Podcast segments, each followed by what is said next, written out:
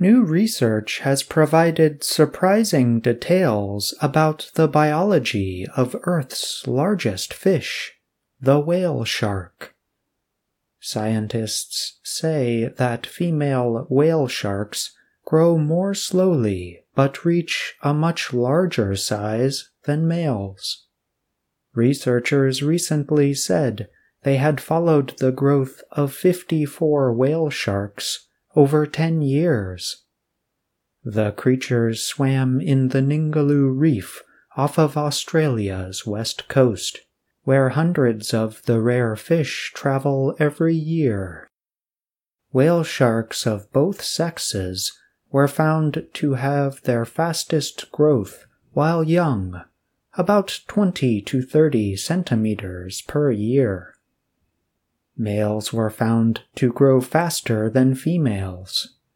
They reached about 8 meters in length at about 30 years old. At that age, they reach sexual maturity, meaning the fish were able to produce young. Females grew larger than males.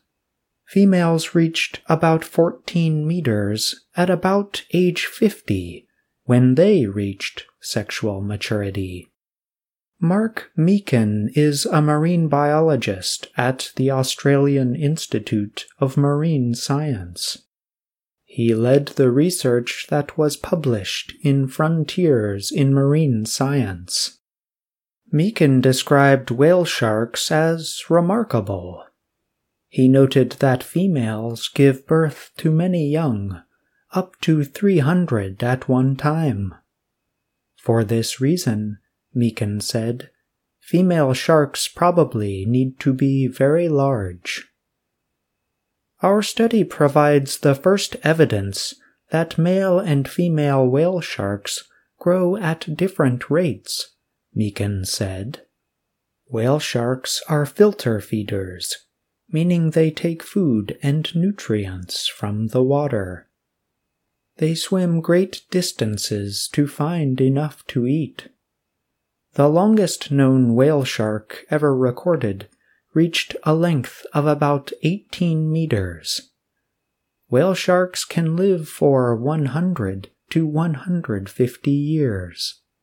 Meekan suggested the study's findings were important for saving whale sharks.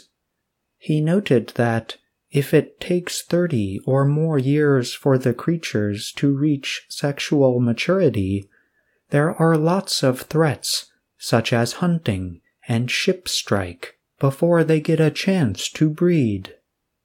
For that reason, Meekan described efforts to save the creatures as urgent. I'm John Russell.